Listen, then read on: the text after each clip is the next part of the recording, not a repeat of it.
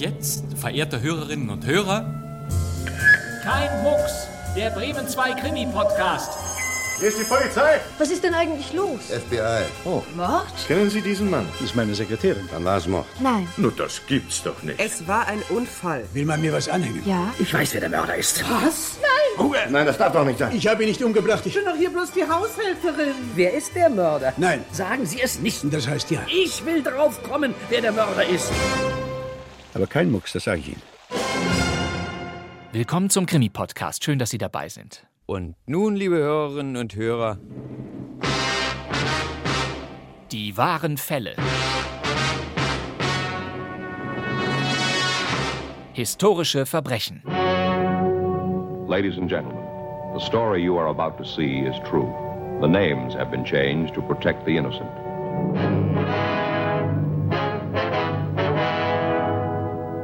Kein Mucks widmet sich heute wahren Verbrechen. Das war die Ankündigung eines Fernsehklassikers. Dragnet, so hieß eine sehr bekannte amerikanische Serie, in der authentische Fälle aus den Polizeiberichten mit Schauspielerinnen und Schauspielern für das Publikum nachgestellt wurden. Jack Webb hieß das Mastermind hinter dieser Idee. Er entwickelte Dragnet zunächst für den Hörfunk. 1949 startete diese True Crime Report-Reihe für NBC Radio. Schon zwei Jahre später gelangte die Idee ins Fernsehen. This is the city. Los Angeles, California. I work here. I'm a cop. Zu Beginn jeder Folge erfuhren die Zuschauerinnen und Zuschauer, dass der unglaubliche Kriminalfall, der nun folgen sollte, auf einer tatsächlichen Begebenheit beruhe. Schon 1954 schaffte es Dragnet auf die große Leinwand, ein Kinofilm entstand und Jack Webb spielte wieder die Hauptrolle, den Lieutenant Friday, eine amerikanische Ermittlerkultfigur, die er bis 1958 und dann ab 1967 noch einmal drei weitere Jahre und insgesamt fast 300 Einsätze lang spielen durfte. Dragnet wurde in den USA auch in den 90ern und 2000ern noch einmal aufgelegt, dann ohne Webb, der starb bereits 1982. Eine Comedy-Version von Dragnet mit Dan Aykroyd und Tom Hanks kam 1987 in die Kinos, bei uns unter dem Titel Schlappe Bullen beißen nicht. Dragnet. Their job to enforce the law and preserve the safety of decent citizens. Decent citizens. Decent citizens. Unzerstörbar ist das fantastische Musikthema von Dragnet. Es wurde ursprünglich von Walter Schumann komponiert, wobei er sich das charakteristische Da da dam dam von Miklos Roja auslieh, der sich diesen Indikativ bereits für einen Kriminalfilm von 1946 ausgedacht hatte. Dragnet kam unter dem Titel Polizeibericht Ende der 60er auch ins deutsche Fernsehen doch schon ein Jahrzehnt vorher entstand im NDR die Reihe, mit der man die Musik hierzulande sofort verbindet. Stahlnetz, das westdeutsche Dragnet. 22 Filme liefen zwischen 1958 und 68 im ersten, aufgezeichnet nach den Unterlagen der Kriminalpolizei. So hieß es im Vorspann jeder Stahlnetzfolge. Die Serie wurde ein Ereignis und zum Straßenfeger. Das True Crime Genre war so beliebt, dass es vielfach variiert wurde, ab 1963 auch im gerade gegründeten ZDF. Von einem dieser Fälle wollen wir Ihnen berichten. Natürlich haben wir dabei alle Personen und Ortsnamen so verändert, dass keine Rückschlüsse auf die tatsächlichen Vorgänge möglich sind. Das Kriminalmuseum war der Name dieser Schwarz-Weiß-Serie und Reinhard Glemnitz der Erzähler.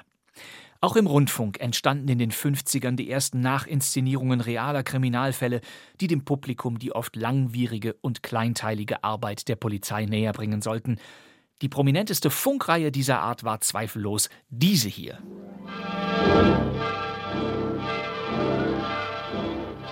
Es geschah in Berlin. Eine Sendereihe in Zusammenarbeit mit der Kriminalpolizei, gestaltet von Werner Brink. Sämtliche vorkommende Namen sind frei erfunden, entstehende Ähnlichkeiten sind rein zufällig. Es geschah in Berlin, eine Produktion des RIAS, des Radios im amerikanischen Sektor. Schon im Februar 1951 hatte diese Kriminalreihe ihre Radiopremiere und alle Fälle entstammten den Protokollen der Westberliner Polizei. Die Hörerinnen und Hörer erwarteten überwiegend Nacherzählungen von kleineren Delikten. Meist ging es um Bagatellen wie Buntmetalldiebstähle auf Friedhöfen oder Betrug mit Gebrauchtmöbeln. Die fantastischen Titel dieser Berlin-Krimis lauteten etwa Junger Schlagzeuger hilft Automatenknackern oder Gammler will Rauschgift absetzen. Werner Brink hatte die Geschichten zusammengetragen und zwar für alle 499, ja, ich wiederhole, 499 Folgen von Es geschah in Berlin, die bis 1972 produziert wurden. Das macht für mich die Reihe so einzigartig, denn es ist doch zu vermuten, dass sich die Macher einer wie auch immer gearteten Serie nicht mit so einer krummen Zahl zufrieden geben würden. Jeder Mensch würde doch laut rufen: Komm, unser Es geschah in Berlin läuft seit 21 Jahren. Eine Folge machen wir noch, dann sind wir unsterblich. Aber nein, die 500 hat diese Hörspielreihe nicht geknackt. Auch Radio Bremen ließ ab 1963 seinen Vielschreiber Nikolai von Michalewski historische Verbrechen für den Funk aufarbeiten. In loser Folge entstanden mehrere Hörspiele unter Überschriften wie Die wahren Fälle oder Prozesse, die die Welt bewegten. Wir wollen in Kein Mucks ab sofort einige Episoden dieser Kriminalreport-Reihe wiederholen, die so herrlich ernsthaft daherkommt, dass man fast schmunzeln muss.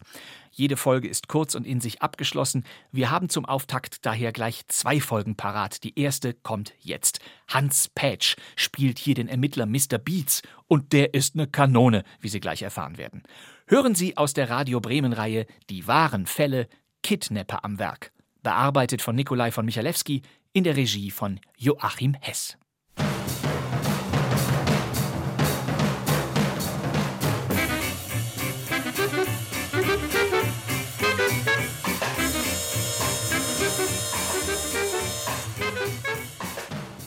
Chicago Tribune. Wie wir soeben erfahren, ist der bekannte Großindustrielle George White vor zwei Tagen von bisher unbekannten Tätern entführt worden.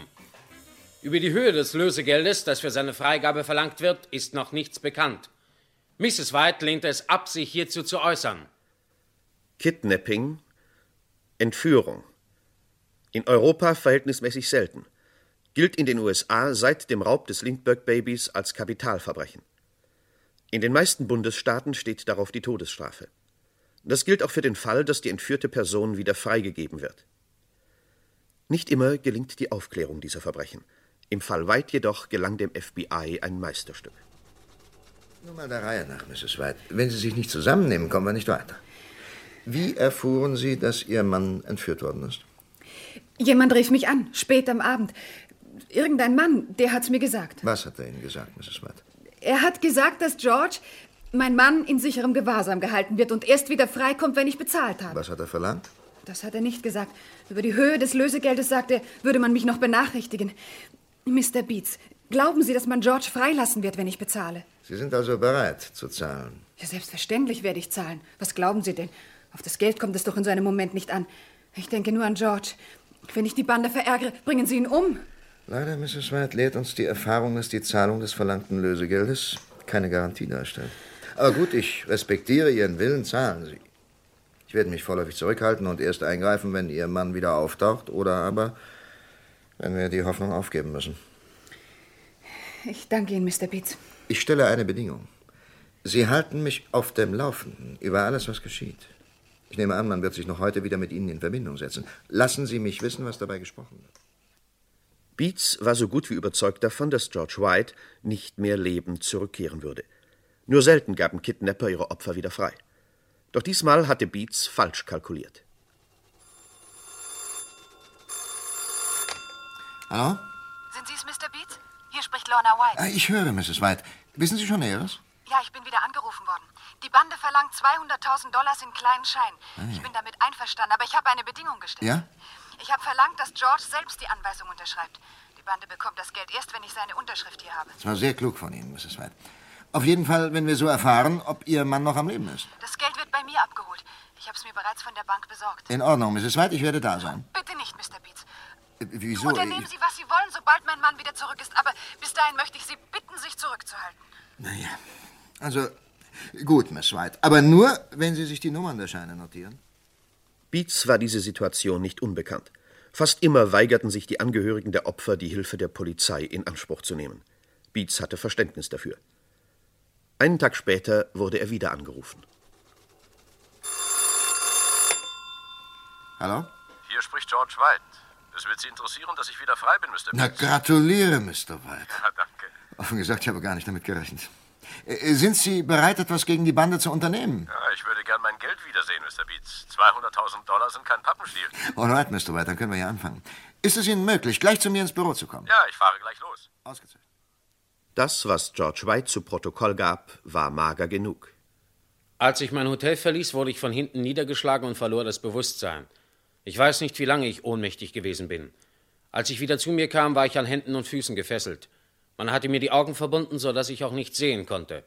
Mit der Zeit verrutschte das Tuch, so dass ich wenigstens meine Uhr sehen konnte, wenn ich die gebundenen Arme dicht vor mein Gesicht brachte. So weiß ich, dass ich über vier Tage in Gefangenschaft gewesen bin. Ich wurde gut behandelt und anständig verpflegt.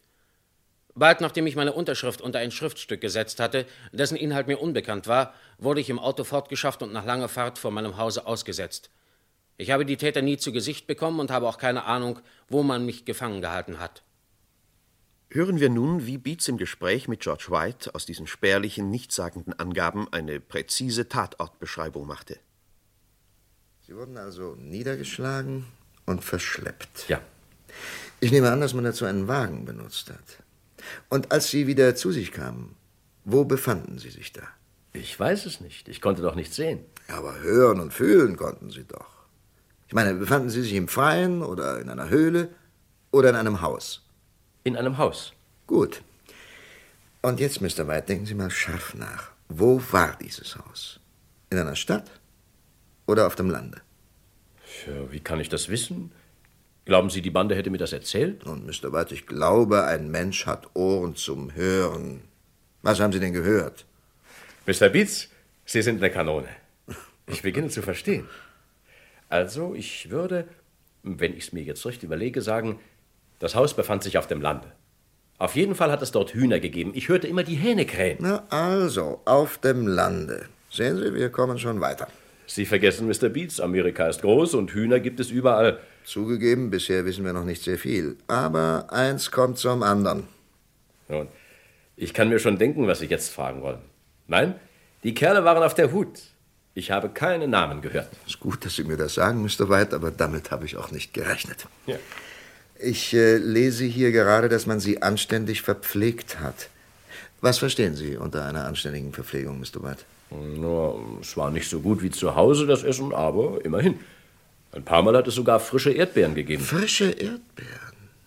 Moment mal, äh, wirklich frische oder tiefgekühlte? Frische, Mr. Beats. Richtige frische Erdbeeren. Das ist interessant. Frische Erdbeeren mitten im Winter. Ist ausgezeichnet, dass Sie mir das gesagt haben. Jetzt wissen wir schon, dass Sie sich zwar auf dem Lande befunden haben, aber auch nicht sehr weit von einer Großstadt entfernt.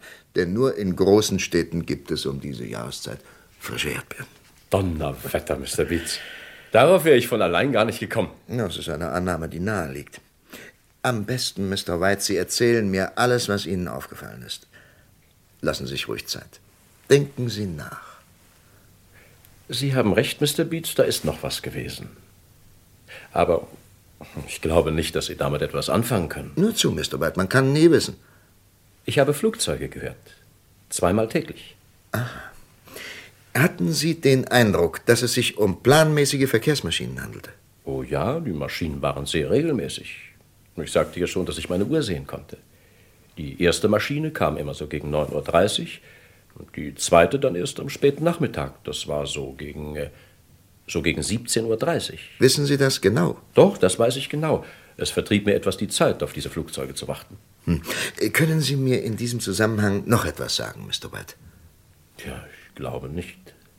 Oder, warten ja? Sie mal, am letzten Tag, da habe ich die Flugzeuge nicht gehört. Es hat geregnet und vielleicht habe ich sie überhört. Der Regen war ziemlich stark. Beats horchte auf. Er erkannte sofort, dass dies der bedeutsamste Hinweis war. Hier konnte man einhaken. Er machte sich auf den Weg zum Flugplatz. Dort ließ er sich beim Direktor melden. FBI, was kann ich für Sie tun, Mr. Beats? Ich brauche eine Auskunft, und zwar möglichst gleich. Ich werde versuchen, Ihren Wunsch zu erfüllen. Worum geht es denn? Es gibt eine Stadt in den Vereinigten Staaten, die zweimal täglich von planmäßigen Verkehrsmaschinen überflogen wird. Oh, Es gibt hunderte solcher Städte, Mr. Beats. Ja, nun, vielleicht auch nicht. Die fraglichen Zeiten sind 9.30 Uhr und 17.30 Uhr. Nun, damit lässt sich schon was anfangen. Ich will versuchen, Ihnen zu helfen. Nehmen Sie Platz, Mr. Beats. Es wird eine Weile dauern. Es dauerte zwei Stunden, bis der Direktor zurückkehrte. Was er mitbrachte, war nicht ganz das, was Beats erhofft hatte. Auf Ihre Frage, Mr. Beats, gibt es viele Antworten. Etwa zehn Linien kommen in Frage und rund 40 größere und kleinere Städte werden zu den fraglichen Zeiten überflogen. Das klingt ja nicht sehr erfreulich für mich. Ja, es ist das, was Sie wissen wollten, Mr. Beats. Da fällt mir noch was ein, Sir. Ich habe Grund zu der Annahme, dass der Ort, den ich meine, am 20. vorigen Monats nicht angeflogen worden ist. Möglicherweise hing das mit einem Unwetter zusammen. Ah, damit können wir allerdings weiterkommen, Mr. Beats. Ich werde das nachprüfen. Beats wartete weiter, doch diesmal in der Gewissheit, dass er seinem Ziel näher kam. Er hatte sich nicht geirrt. Sie haben recht, Mr. Beats. Eine Fluglinie ist an dem betreffenden Tage tatsächlich umgeleitet worden. Und zwar wegen eines Hurrikans. Es handelt sich um die Linie Fort Worth, Amarillo, Texas. Sie sagen umgeleitet, nicht eingestellt. Welche Orte wurden demnach nicht überflogen? In diesem Fall kommt nur eine Stadt in Frage, Paradise in Texas. Nur Paradise wird zu den von Ihnen angegebenen Zeiten überflogen. Aha. An jenem Tag aber wurde es weder von der Früh- noch von der Nachmittagsmaschine angesteuert. Nun wusste Beats also, auf welche Gegend er seine Suche nach den Entführern konzentrieren musste. Irgendwo auf dem Lande, unweit von Paradise in Texas, hatten sie ihr Hauptquartier. Er begab sich zum Erkennungsdienst. Dort wurden alle Informationen über bereits bekannt gewordene Verbrechen gesammelt. Hallo, Captain. Kann ich was für Sie tun? Ja, ich bearbeite den Fall White, bin hinter seinen Entführern her. Ich habe allen Grund zu glauben, dass sie in Texas zu suchen sind. Genauer in der Umgebung von Paradise. Was wissen Sie über Paradise? Das werden wir gleich haben, Captain. Ich möchte es nämlich vermeiden, Dankeschön, den ganzen Ort auf den Kopf zu stellen. Ah, da haben wir es schon. Paradise, Texas. Hm. Ja, ich muss Sie enttäuschen, Captain. Von Kidnappern steht hier nichts. Hm, Wäre auch zu schön gewesen. Können Sie mir sonst einen Tipp geben, Lieutenant? Nur einen. Die Angehörigen der Kelly-Bande haben sich in die Gegend von Paradise zurückgezogen. Nach ihrer Entlassung aus St. Quentin. Kelly. Ach, richtig. Spezialität Bahnraub. Ich erinnere mich. Die Burschen haben sich in den letzten beiden Jahren ruhig verhalten. Kelly hat die Shannon Farm aufgekauft. Okay, Lieutenant. Ich werde mir diesen Kelly mal vornehmen. Noch am gleichen Tage rief Beats Mr. White an. Ich glaube, ich bin Ihren Entführern auf der Spur, Mr. White. Und Ihren 200.000 Dollars auch. Ist ja großartig, Mr. Beats. Wie haben Sie das fertiggebracht? Na, das erzähle ich Ihnen später. Wir müssen jetzt erstmal eine kleine Reise antreten. Es kann ein paar Tage dauern. Ich schicke Ihnen einen Wagen, ja? Lassen Sie abholen. Die kleine Reise führte nach Paradise in Texas. Beats mietete einen Wagen und fuhr mit Mr. White hinaus zur Shannon Farm.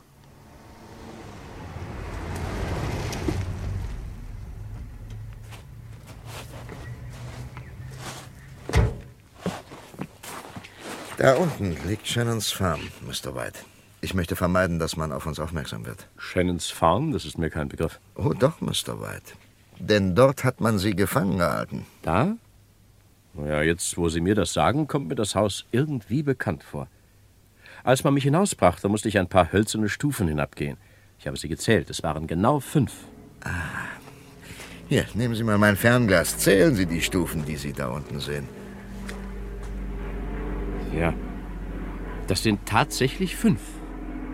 Mr. White, die Maschine nach Fort Worth ist genau 17.30 Uhr. Genauso hatte ich das Geräusch in der Erinnerung. Sie haben wirklich fabelhafte Arbeit geleistet, Mr. Beats. Die meisten Informationen verdanke ich Ihnen, Mr. White. Fahren wir jetzt zurück nach Paradise. Nach dem Abendessen. Reden wir mit dem Sheriff.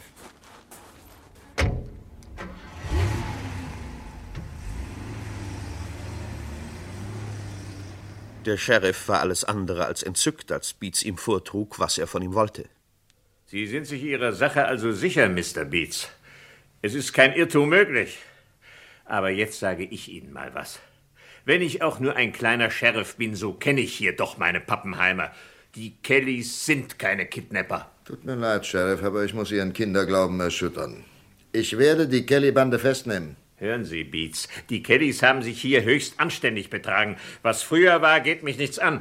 Ich möchte sagen, die Kellys haben Sie ganz hübsch an der Nase rumgeführt, Sheriff. Aber was ist, bekomme ich nun Ihre Unterstützung oder nicht? Nein. Okay, Sheriff. Dann telefoniere ich mit Washington und in genau fünf Minuten sind Sie Sheriff gewesen. Also gut, Mister, Sie können mit mir rechnen. Aber ich sage Ihnen, Sie werden sich mächtig blamieren. Das lassen Sie ruhig meine Sorge sein, Sheriff. Heute Nacht umstellen wir die Shannon Farm. Und wenn's hell wird, kaufe ich mir die Burschen. Beats übernahm das Kommando. Die örtlichen Polizeikräfte umstellten in der Dunkelheit das Haus. Beats wartete bis zur Dämmerung. Dann schlug er zu. Achtung, Achtung! Hier spricht Captain Beats vom FBI. Wir haben das Haus umstellt, Kelly. Leisten Sie keinen Widerstand, sondern kommen Sie mit erhobenen Händen heraus. Ich wiederhole. Wir haben das Haus umstellt. Kommen Sie heraus und ergeben Sie sich. Sie haben eine Minute Zeit.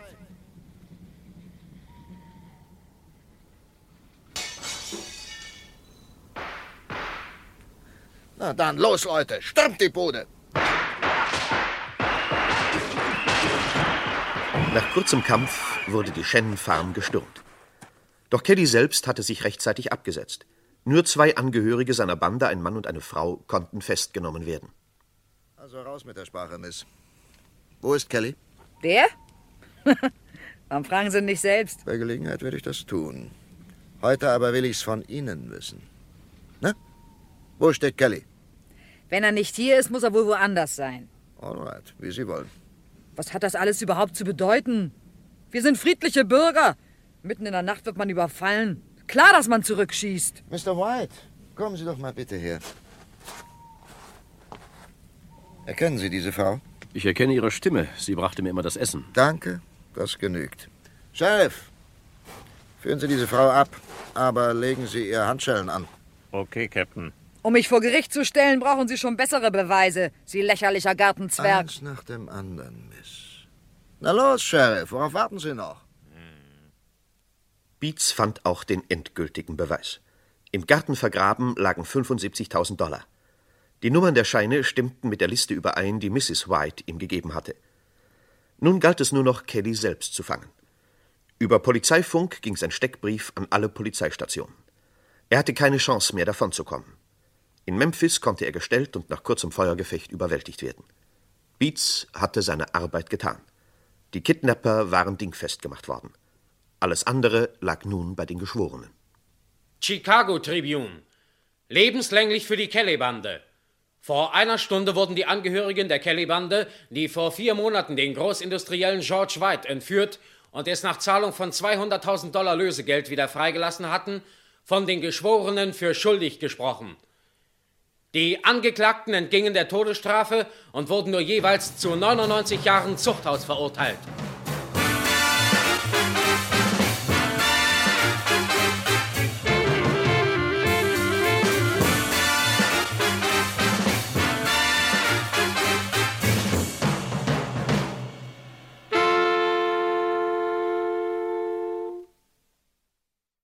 Sie hörten Die wahren Fälle.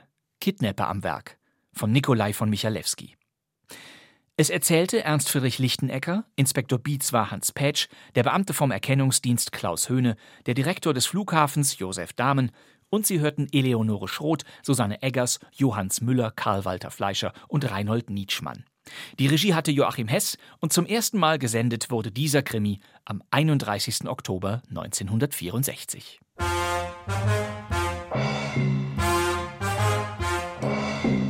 Und wir haben jetzt noch eine zweite Geschichte aus der Die wahren Fälle-Reihe für Sie, den Fall Dillinger aus Chicago. John Herbert Dillinger war ein Gangsterboss der 1920er Jahre, eine Legende, dessen mörderische Verbrechen so weit gingen, dass man ihn zum Public Enemy Number One erklärte und eine großflächige Fahndung startete. Von dieser Fahndung erzählt der nun folgende wahre Fall und in diesem Radio Bremen Hörspiel wird der Name des berüchtigten Gangsters einfach keck eingedeutscht zu Dillinger. Was nicht ganz falsch ist, seine Vorfahren stammten aus dem Saarland, aus Dillingen in der Nähe von Saarlouis. Hören Sie nun Der Staatsfeind Nummer 1, bearbeitet von Nikolai von Michalewski in der Regie von Günter Siebert.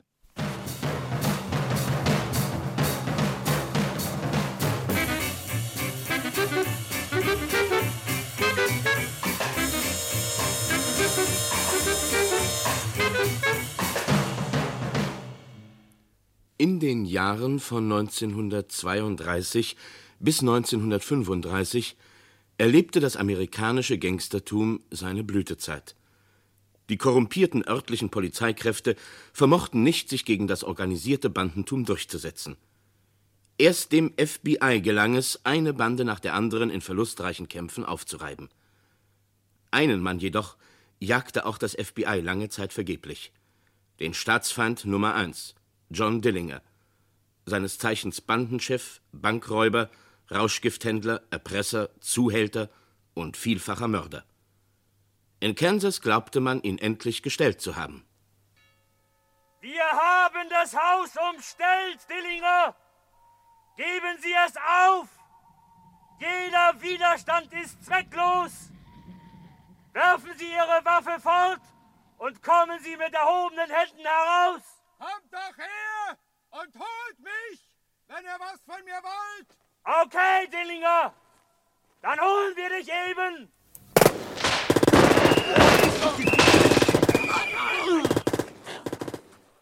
Dillinger und seine Leute hatten das Feuer eröffnet. Vier FBI-Beamte kamen ums Leben. Dillinger selbst konnte entkommen. Wenige Tage später führte er einen neuen verwegenen Schlag, der ihm etliche tausend Dollar einbrachte. Doch er hatte die Männer vom FBI unterschätzt. Melvin Purvis, Chef des FBI in Chicago, hatte ihm den Kampf auf Leben und Tod angesagt. Was Neues über Dillinger, Leutnant? Seit seinem letzten Coup verhält er sich auffallend ruhig, Sir. Hm. Ich würde sagen, er hat sich verkrochen und wartet besseres Wetter ab. Dann kann er lange warten. Sonst noch was? Ja, Sir. Dillinger müssen Flügel gewachsen sein. In sieben Bundesstaaten will man ihn am gleichen Tag gesehen haben. Hier sind die Berichte. Hm. Ja, Blödsinn.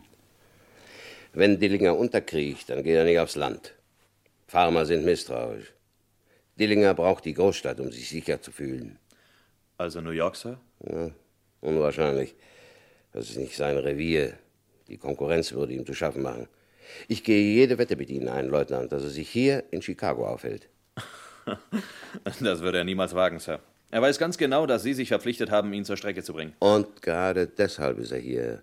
Ein Mann wie Dillinger denkt um die Ecke. Er sagt sich, am sichersten bin ich, wo die Gefahr am größten ist. Na, ich kann ja auch um die Ecke denken.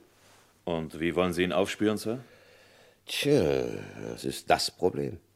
Ein Mann wie Dillinger hat Freunde, Komplizen, Helfershelfer. Wenn wir nicht verdammt bald eine Spur von ihm finden, hat er allen Grund, sich ins Fäustchen zu lagen. Funktionieren Ihre V-Männer noch, Leutnant? Einer wurde vorgestern umgelegt, aber die anderen sind bisher in Ordnung. Setzen Sie die Burschen auf Dillinger an. Ich brauche eine Spur. Ja, Sir. Mittlerweile war die amerikanische Presse ungeduldig geworden. Ungeachtet aller bisherigen Erfolge des FBI versteifte sie sich auf John Dillinger und wetterte: Dillinger noch immer auf freiem Fuß. Die Beamten des FBI, die den Kampf gegen Amerikas Staatsfeind Nummer 1, John Dillinger, mit so viel Getöse begonnen haben, stehen offenbar vor einem Rätsel. Nach ihrer Schlappe in Kansas wissen sie nicht, wohin sich Dillinger gewandt hat und wo er sich gegenwärtig aufhält. Alle unsere diesbezüglichen Anfragen wurden ausweichend beantwortet. Im Interesse der Öffentlichkeit fordern wir, dass der Verbrecher endlich zur Strecke gebracht wird, bevor er noch mehr Unheil anrichten kann. Es ist doch sehr unwahrscheinlich, dass John Dillinger im Besitz einer Tarnkappe sein sollte. Natürlich besaß Dillinger keine Tarnkappe, aber immerhin hatte er es meisterhaft verstanden, sich unsichtbar zu machen. Das mussten auch die V-Leute zur Unterwelt bestätigen. Na, Leutnant, was haben Ihre V-Leute in Erfahrung gebracht? Nichts, Sir. Dillinger ist nirgendwo aufgetaucht. Ich würde sagen, er ist nicht in Chicago. Hm. Und ich gehe jede Wette mit Ihnen ein, Leutnant, dass er in Chicago ist. Überlegen Sie doch, ein Mann wie Dillinger hört nicht einfach auf und setzt sich zur Ruhe. Das widerspricht seiner Veranlagung. Dillinger wartet nur ab. Noch eins kommt hinzu. Wir haben seine Bande mächtig angeschlagen. Wenn er etwas erreichen will, muss er sie neu organisieren. Das aber kann er nur hier in Chicago, wo er der heimliche König ist. Dann hätten meine V-Leute was davon gehört, Sir. No, nicht unbedingt. Dillinger hat Geld genug, um sich Zeit lassen zu können. Vielleicht wartet er darauf, dass wir müde werden. Vergessen Sie nicht, auch er hat seine Spitzel. Wenn Ihre V-Leute nach ihm gefragt haben, weiß er heute bereits Bescheid. Er sitzt da, lacht sich ins Fäustchen, wartet ab und hält sich bereit. Also los, versuchen Sie es nochmal, Leutnant. Okay, Sir. Ich werde Snyder drauf ansetzen. Den Buchmacher? Mhm, ich habe ihn in der Hand. Drei Jahre wären ihm mindestens sicher, wenn ich es wollte. Walt Snyder gehörte selbst mehr oder minder zur Unterwelt. Nun begann er sich nach John Dillinger umzuhorchen. Er tat das zwei Tage lang. Dann bekam er spät am Abend den Besuch zweier Herren. Wir haben gehört, dass Sie sich nach Dillinger erkundigt haben. Was wollten Sie von ihm? Was ich von ihm wollte? Nichts. Aber Sie haben sich nach ihm erkundigt. Man wird sich doch wohl noch nach einem alten Freund erkundigen können. Ich wollte wissen, wie es ihm geht. Mir nicht. Freundchen, das kaufen wir dir nicht ab. Los, komm mit. Mitkommen? Wohin? Vorwärts, Freundchen, sonst knallt's. Wir machen jetzt zusammen eine kleine Fahrt ins Blaue. Das war Dillingers Antwort. In der Sprache der Presse hörte sich das so an. Heute früh wurde aus dem Michigan-Kanal die Leiche eines unbekannten Mannes geborgen. Die Anzeichen deuten darauf hin, dass er einem Verbrechen zum Opfer gefallen ist. Haben Sie sich die Leiche angesehen, Leutnant? Ist es Snyder? Er ist es, Sir. Vielmehr, er war es. Sie haben ihn abgeknallt und dann in den Kanal geworfen. Hm. Na, sagen Sie immer noch, die Dinger wäre nicht in Chicago? Wenn er hier ist, dann versteht er es jedenfalls, sich zu schützen. Hm. Eines Tages erwischen wir ihn doch. Denn eines Tages wird er sein Versteck verlassen. Ein Zufall kam Purvis zur Hilfe. Die Zentrale in Washington übersandte ihm zur Stellungnahme den Antrag einer rumänischen Einwanderin namens Ann Sage auf Verlängerung ihrer Schankkonzession. Purvis besah sich den Antrag und plötzlich wusste er, dass er damit gegen Dillinger eine gefährliche Waffe in der Hand hielt. Er ließ Mrs. Sage zu sich kommen. Setzen Sie sich, Mrs. Sage. Zigarette. Danke, nein. Sie fragen sich bestimmt schon, was das FBI von Ihnen will. Alright. Sie sollen es erfahren. Ihnen gehört hier in Chicago eine, na sagen wir, Pension. Allerdings läuft in wenigen Wochen Ihre Konzession ab, sodass Sie jetzt versucht haben, sie zu erneuern. Die Akte wurde an das FBI in Washington weitergegeben und von dort aus an mich geleitet. Ich begreife nicht, was das FBI damit zu tun hat. Mein Haus ist ein sehr anständiges. Hm, Mrs. Sage, versuchen Sie doch nicht mehr was vorzumachen. Ich weiß doch genau Bescheid, was mit Ihrer Pension los ist. Wenn Sie damit auf meine Gäste anspielen, kann ich nur sagen, für meine Gäste kann ich nicht. Ist es nicht so, dass eine jede Pension die Gäste hat, die sie verdient? Jetzt werden Sie gemein, Mr. Ich kann Purvis. Ihnen allerdings auch ein Angebot machen, Mrs. Sage. Wie wäre es mit 5000 amerikanischen Dollar auf den Weg? Was verlangen Sie dafür? Schenken werden Sie mir doch bestimmt nichts. Hm. Nur eine kleine Gefälligkeit, Mrs. Sage. Sie sollen mir sagen, wo sich Dillinger aufhält. Dillinger? Woher soll ich das wissen? Keine Information, kein Geld. Wenn Sie glauben, er hätte sich bei mir versteckt, dann sind Sie mächtig auf dem Holzweg. Ich weiß, dass er sich nicht bei Ihnen aufhält. Ihr Haus steht seit Wochen unter Beobachtung. Aber immerhin hat selbst Babyface Nelson zu Ihren Logiegästen gehört. Ich wette, Sie wissen verdammt gut Bescheid, wo sich Dillinger verkrochen hat. Wollen Sie, dass Dillinger mich umlegt? Oh nein, wir würden Sie natürlich sicher auf ein Schiff bringen. Das mit den 5000 Dollar, ist das Ihr Ernst? Die bekommen Sie, sobald Sie uns sagen, wo Dillinger steckt. Alright, ich werde darüber nachdenken. Vielleicht fällt es mir ja noch ein, wo er steckt. Mrs. Sage, denken Sie nicht zu lange nach. Jeder Tag wird Sie 1000 Dollar kosten. Ich werde Sie anrufen. Nun begann im FBI-Hauptquartier das Warten. Mrs. Sage hatte keinesfalls zugegeben, Dillingers Versteck zu kennen. Sie hatte nur versprochen, darüber nachzudenken. Doch Purvis war zuversichtlich. Er war davon überzeugt, dass sie der Verlockung der 5000 Dollar nicht widerstehen würde. Sechs Uhr, Sir. Und sie hat immer noch nicht angerufen. Hm. Vielleicht weiß sie wirklich nichts. Und wenn sie was weiß, hat sie Angst auszupacken. Natürlich hat sie Angst. Wir können nur hoffen, dass ihre Geldgier stärker ist als ihre Angst. Haben Sie sich schon einen Plan zurechtgelegt, Sir? Das hat Zeit. Erst muss ich wissen, wo Dillinger steckt. Hm. Wollen Sie ihn eigentlich lebendig oder tot? Kommt darauf an, Leutnant. Ich denke nicht daran, das Leben auch nur eines meiner Männer aufs Spiel zu setzen. Wenn Dillinger Widerstand leistet, wird geschossen. Die Zeit verging. Fast war nun schon auch Purvis davon überzeugt, dass Mrs. Sage nicht anrufen würde. Verdammte Warterei. Vielleicht wäre es besser gewesen, ich hätte sie eingebuchtet und schmoren lassen. Nehmen Sie mal ab, Leutnant. Hallo? Mr. Purvis, bitte. Äh, ja, sofort. Für Sie, Sir. Sie Ja. hat angebissen. Ja, Mrs. Sage. Ich kann Ihnen Dillinger liefern. Aha. Kennen Sie Polly Hamilton? Die Blondine? Ja, sie ist meine Freundin. Und außerdem ist sie bei Dillinger im Moment so etwas wie eine Ehefrau. Sie hat vorhin bei mir angerufen. Ja. Und weiter? Dillinger ist es zu langweilig geworden. Er will heute Abend mit Polly und mir ins Kino gehen. Sie sind sehr tüchtig, Mrs. Sage. Augenblick mal. Schreiben Sie mit, Leutnant. Mrs. Sage, Ich höre. um welches Kino handelt es sich? Tut mir leid, das eben weiß ich nicht genau. Entweder gehen wir ins Manhattan oder in den Biograf. Also eins von den beiden. Polly hat nur die beiden genannt. Kann ich jetzt das Geld haben? Erst muss ich wissen, ob Ihre Information auch stimmt. Aber das werden wir ja bald herausfinden. Jedenfalls vielen Dank, Mrs. Sage. Leutnant, der Fisch hängt an der Angel. Hm. Jetzt kommt es darauf an, dass wir ihn auch an Land bekommen. Purvis traf seine Vorbereitungen. Er wählte die besten seiner Männer aus und verteilte sie unauffällig vor den beiden genannten Filmtheatern. Auch er bezog dort Posten. Manhattan oder Biograf? Das war die Frage. Purvis ließ eine Münze entscheiden. Die Wahl fiel auf den Biograf. Nun allerdings trat etwas ein, was den Plan in letzter Sekunde fast zum Scheitern gebracht hätte. Uniformierte Polizei tauchte auf. Keine Bewegung. Und nun erzählen Sie mal, warum Sie hier herumlungern. Sind Sie wahnsinnig, Mann? Hier, mein Ausweis. Lassen Sie die Pfoten, wo sie sind, Mister. Ich kann mir Ihren Ausweis selber angeln. FBI? Oh, das konnte ich nicht wissen, Sir.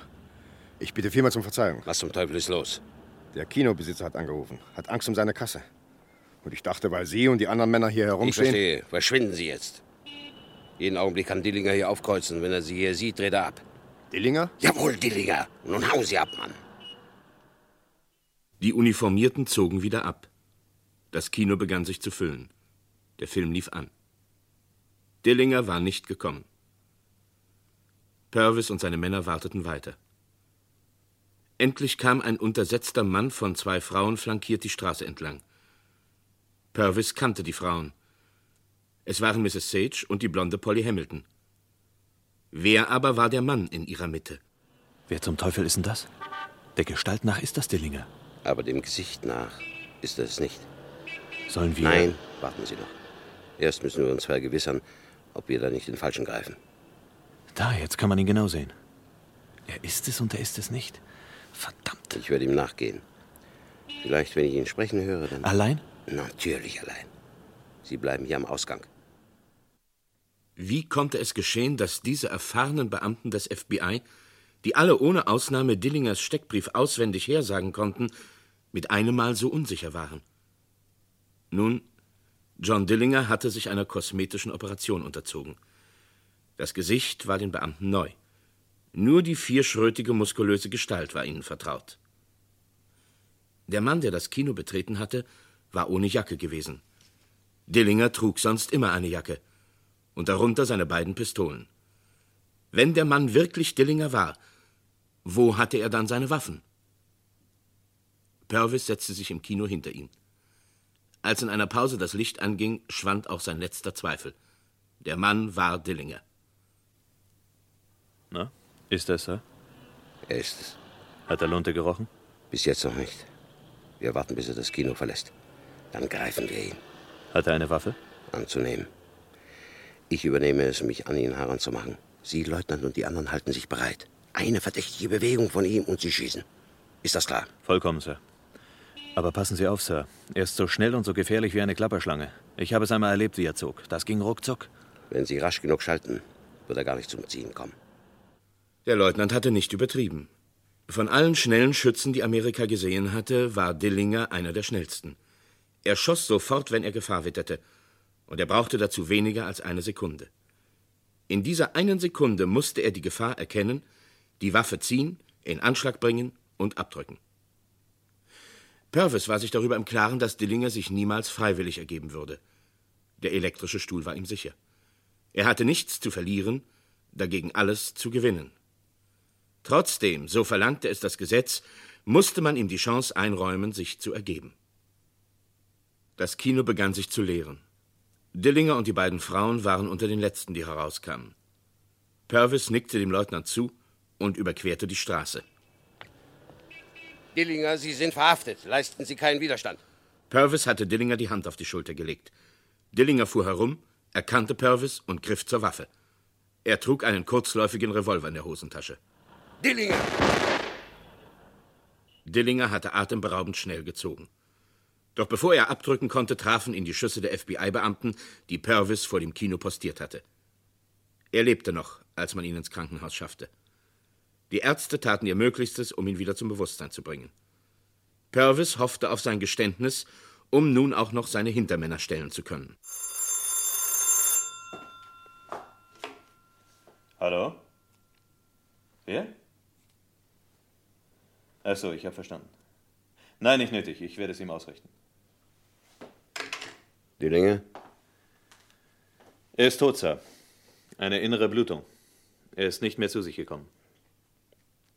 Tja. Alles auf einmal kann man wohl nicht verlangen. Ja, ist gut, Leutnant. Sie können die Akte Dillinger schließen. Einen Tag lang war Purvis der Held Amerikas. Die Presse nannte ihn den amerikanischen Ritter ohne Furcht und Tadel, einen Kreuzfahrer gegen das Verbrechertum, den Schrecken der Unterwelt. Nun, Purvis war ein schlichter Mann, der mit solchen Superlativen nichts anfangen konnte. Aber Männer seiner Art brachten dem amerikanischen Gangstertum die vernichtenden Schläge bei, von denen es sich nie wieder erholen sollte.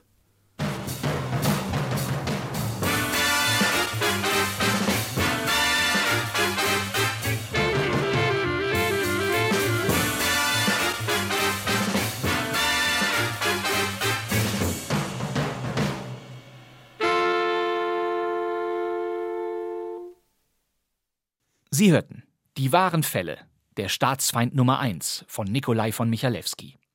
Es erzählte Günter Witte, FBI-Chef Melvin Purvis war Herbert A.E. Böhme, sein Leutnant Werner Bruns, Anna Sage war Gudrun Daube, der Polizist vor dem Kino Eberhard von Gagern und sie hörten Johannes Müller, Fritz Bachschmidt, Karl-Maria Willecke, Kurt Zielke und Erwin Wirschatz. Die Regie hatte Günter Siebert und zum ersten Mal gesendet wurde diese Krimi-Folge am 26. Oktober 1963. Und wir werden noch weitere wahre Fälle aus dieser Reihe bringen. Demnächst. Darauf wäre ich von allein gar nicht gekommen. Das ist eine Annahme, die nahe liegt.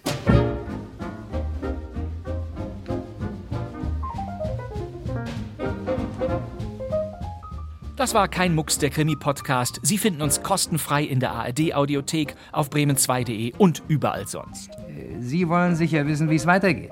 Das nächste Hörspiel führt uns in eine Kleinstadt in Belgien, wo ein Frauenmörder umgeht und ein alter Literaturprofessor unter Verdacht gerät. Die verfluchte Stadt von Jean Massu, ein Radiokrimi von 1977. Beim nächsten Mal. Danke fürs Zuhören. Das wär's für heute. Mein Name ist Bastian Pastewka, ich sitze im neuen Funksaal von Radio Bremen. Und wir hören uns wieder in der nächsten Folge von Kein Mucks. Bis dann. Tschüss.